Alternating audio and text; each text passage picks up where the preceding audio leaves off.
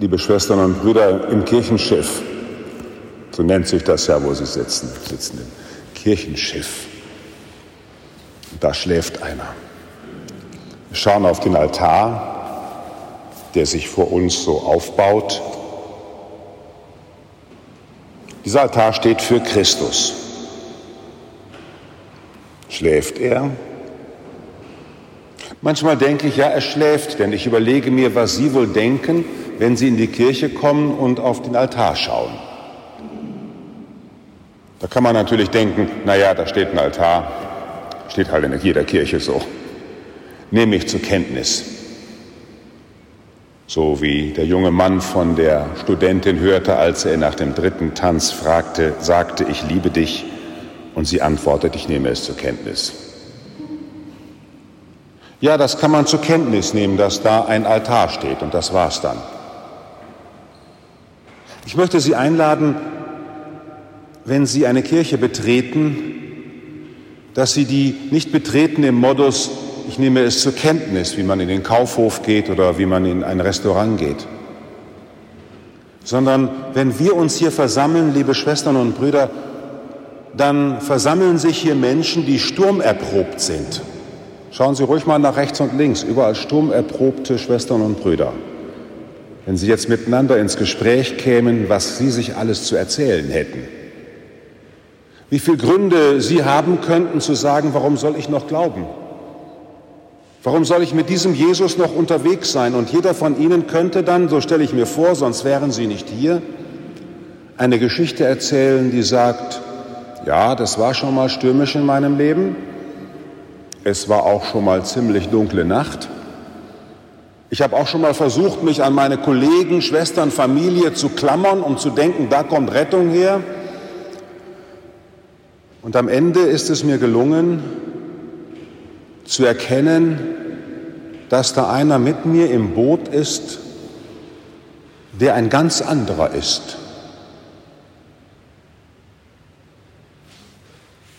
Wenn wir zur Kirche gehen und finden diesen Altar, und in jeder Kirche steht so ein Altar, dann steht er da, festgemauert in der Erde,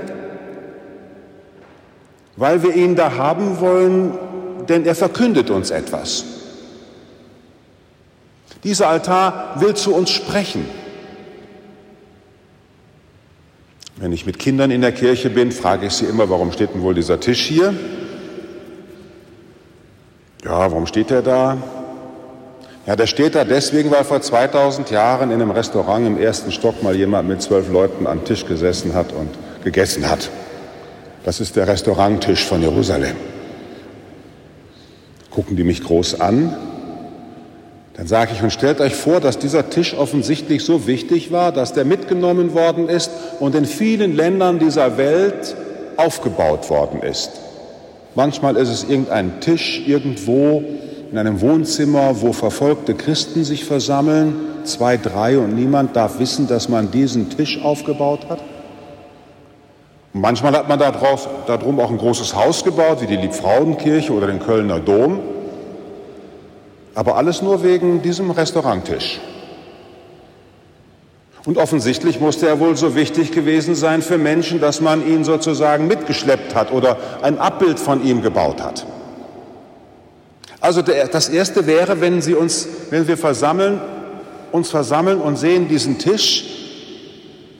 Ich bin hier und das würde ich Sie bitten zu beten, wenn Sie in eine Kirche gehen. Ich bin hier, Herr, weil deine Einladung damals heute noch lebendig ist und mich getroffen hat und ich zu dir kommen will.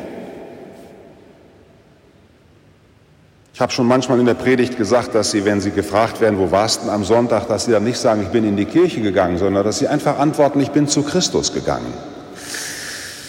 Schöne Antwort, nicht? Muss man schon aufpassen, dass man nicht in eine Ecke gestellt wird irgendwo. Was, Opa, was ist denn jetzt mit dir los? Du gehst auch in die Kirche? Nein, ich gehe nicht in die Kirche, ich gehe zu Christus. Das ist es, was wir tun. Der Tisch steht da, weil wir sagen, deine Einladung, Herr, ist heute noch lebendig. Und jetzt kommt noch ein Komma. Weil du lebendig bist. Denn du bist aus dem Sturm des Todes darum haben wir in jeder Kirche einen Kreuzweg. Das ist der Sturm, durch den alle Welt durch muss. Weil du durch den Sturm des Todes, des Leidens, des Hasses und der Sünde hindurchgegangen bist und dich nicht davon hast abbringen lassen zu lieben. Du hast das Gottmögliche über das Menschenmögliche gestellt und der Vater hat dich auferweckt. Und wo dein Tisch steht, da stehst du. Wir versammeln uns, liebe Schwestern und Brüder, weil der auferstandene Herr durch die Zeit geht und uns einlädt an seinen Tisch. Darum nehmen wir diesen Tisch nicht zur Kenntnis, ach, da steht ja ein Altar, sondern wenn Sie in die Kirche gehen und sehen den Altar, dann muss Ihnen das Herz aufploppen. Er muss so plopp machen. Oh, da ist er ja wieder, der Tisch. Und du auch, Herr. Und dich will ich treffen, mit dir will ich zusammen sein. Und nur so, liebe Schwestern und Brüder, gelingt die Feier der heiligen Liturgie.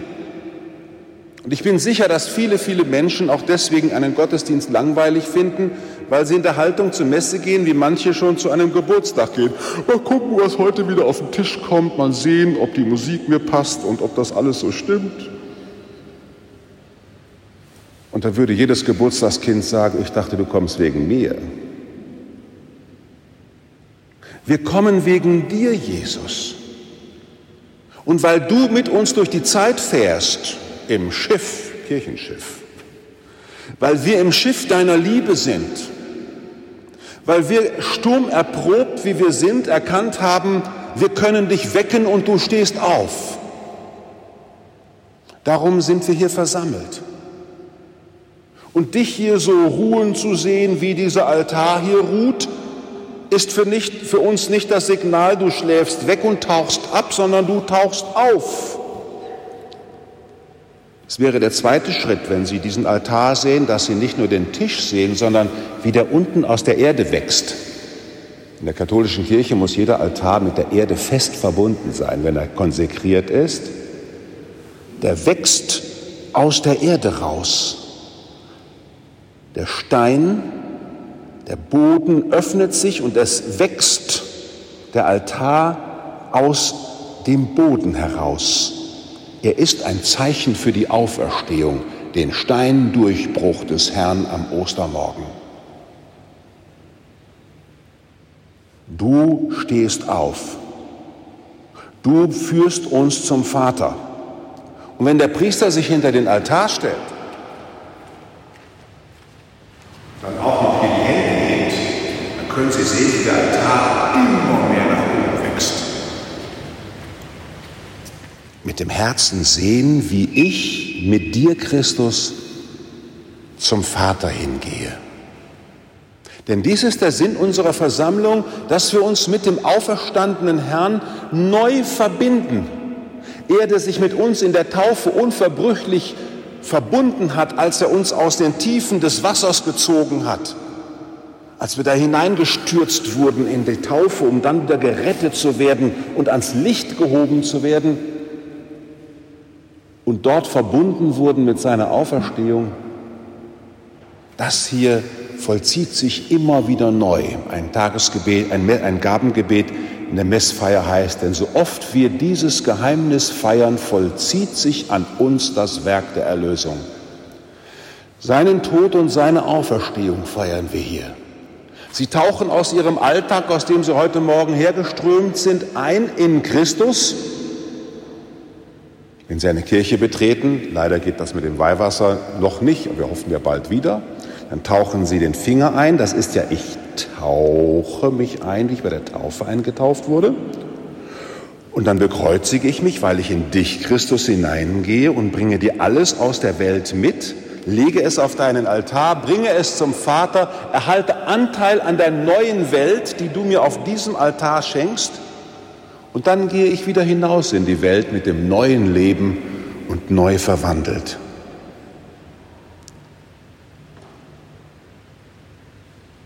Wenn also jemand in Christus ist, dann ist er eine neue Schöpfung. Das Alte ist vergangen, siehe, Neues ist geworden, hieß es heute in der Lesung. So ist jede Feier der Eucharistie, liebe Schwestern und Brüder, jedes sich versammeln um diesen Altar ein Werk der Erneuerung. Oder ein bisschen salopp gesagt, das hier ist ein Fitnessstudio. Indem wir in der Alternative zu einer Welt, die dir erzählt, sei doch für dich da, kümmere dich um dich, optimiere dich selber. Hören wir hier, nein, dein Sinn ist nicht, dass du für dich lebst, sondern für euch und für alle. Diese Bekehrung hier jedes Mal neu zu feiern, die Abkehr vom Ich hin zum Du, hin zur Welt, hin zum Engagement in der Welt, ist das, was Christus uns schenkt von seinem Altar. Denn er ist auch nicht für sich gestorben, sondern für uns sodass auch wir, wenn wir hier essen von seinem Brot und hören sein Wort, neu ermutigt werden, in den Stürmen, in denen so viele Menschen leben, die Kirche lebt, die Gesellschaft lebt, aufzustehen. Sei still, aufzustehen und zu sagen, beruhigt euch. Lasst uns wieder zu den Wurzeln gehen und dann mit den aufgeregten Menschen radikal von der Wurzel her neu zu denken, neue Hoffnung, neue Perspektiven zu schenken. Amen.